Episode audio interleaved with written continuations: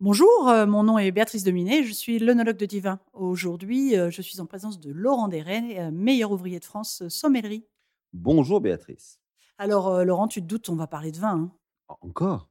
Eh oui, c'est une passion, c'est une passion chez Laurent, c'est une passion chez moi, et on est, je pense qu'on est vraiment amoureux du vin parce que c'est un tellement joli produit, un produit noble, un produit difficile. Je pense qu'il faut toujours rendre hommage, on va dire, aux vignerons. Dame Nature n'est pas toujours très simple avec eux. Pour élaborer un bon vin, eh bien, il faut plein de choses. Et au fait, bah, du coup, ça me fait penser, c'est quoi un grand vin? Qu'est-ce que t'en dirais, toi, Laurent? En fait, c'est un peu compliqué.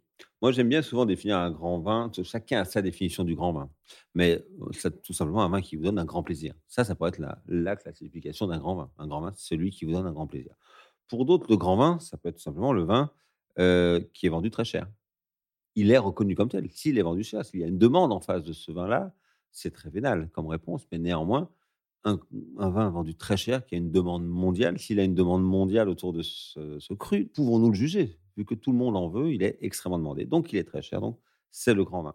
D'autres vont dire qu'un grand vin, c'est un vin de garde. C'est un vin qui se garde très longtemps. C'est un critère.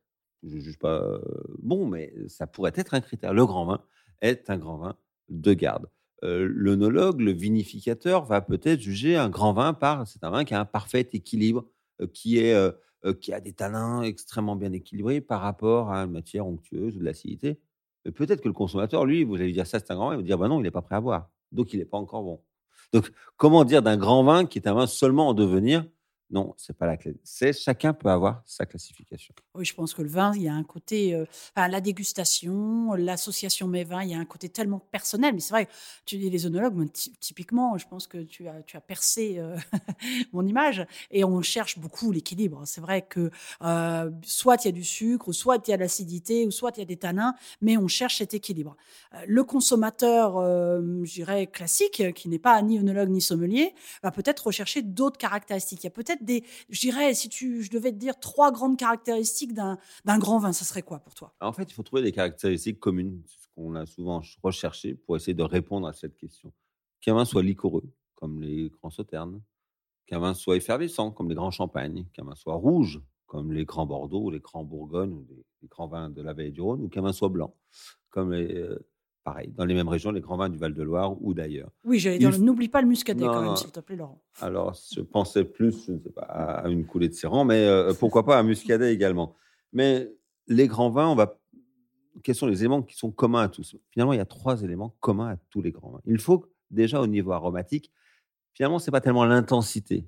L'intensité aromatique, c'est magnifique. Les grands Sauvignons, les grands Viogniers, les, euh, les grandes Gewürztraminer, c'est superbe. Quand on met le nez dessus, qu'on comprenne ça immédiatement, c'est superbe. Mais le degré au-dessus, au niveau aromatique, c'est cette complexité aromatique. La complexité aromatique, c'est quand un vin, quand on va ressentir plusieurs gammes aromatiques différentes, et du floral, et du fruité, pourquoi pas une pointe animale, une pointe minérale, des notes empyromatiques, des notes épicées, etc., etc. Quand on va arriver à ce panel-là, où on va avoir plus de 3, 4, 5 gammes aromatiques, familles d'arômes différentes, déjà là, ce sera le premier signe d'un grand vin, et, tout ça, et ce, qu'il soit effervescent, doux, sec, rouge, blanc ou autre, qu'importe.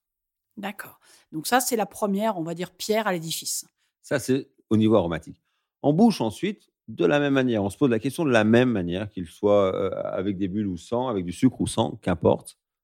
Ça va être l'équilibre. On en parlait, c'est quelque chose de fondamental. À la limite, un grand vin peut être très puissant, avec des tanins très marqués. Un grand vin peut être également très fin, très élégant. Évidemment, on ne va pas faire les mêmes grands vins à base du magnifique pinot noir bourguignon qu'avec les grands cabernets euh, du Médoc. Mais néanmoins, ce sont tous des grands vins. Qui va dire que la tour est supérieure ou inférieure à Mouton Rothschild? On ne pourrait pas, parce qu'ils ne sont pas comparables. Certains sont plus massifs, d'autres plus élégants.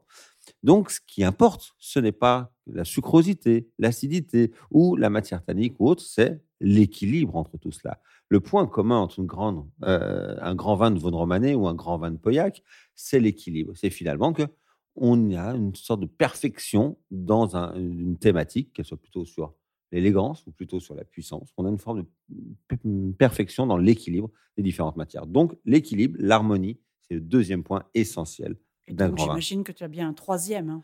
S'il y en a, il y en a effectivement un troisième qui nous permet un petit peu comme ça de d'évaluer euh, les vins, de les classifier dans notre tête, c'est la longueur en bouche. La longueur en bouche, ce qu'on appelle également la persistance aromatique intense ou la PAI, si on veut vraiment être pénible un dimanche midi devant sa belle-mère.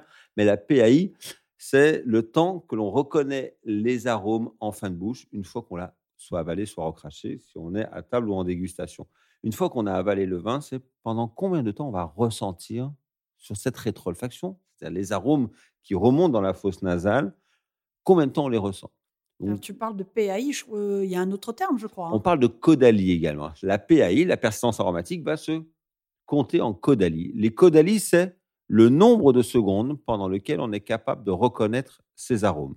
Alors, imaginons qu'on a un arôme de violette extrêmement marqué sur un, un gros Hermitage, par exemple. On a ces petites notes de violette sur, le, sur le, la Syrah. Combien de temps on est capable de le reconnaître? Donc là, on va parler de 3, 4, 5, 6 secondes, 8 secondes.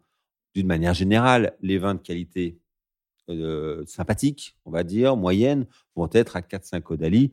Dès qu'on est à 7-8 caudalis, c'est déjà qu'on est sur quelque chose de très intéressant. Et au-dessus de 8, c'est vraiment, 8-10, c'est qu'on devient sur quelque chose de très intéressant. Et là, cette longueur aromatique, cette persistance aromatique euh, est fondamentale dans la classification de ce qu'on pourrait considérer comme les grands vins.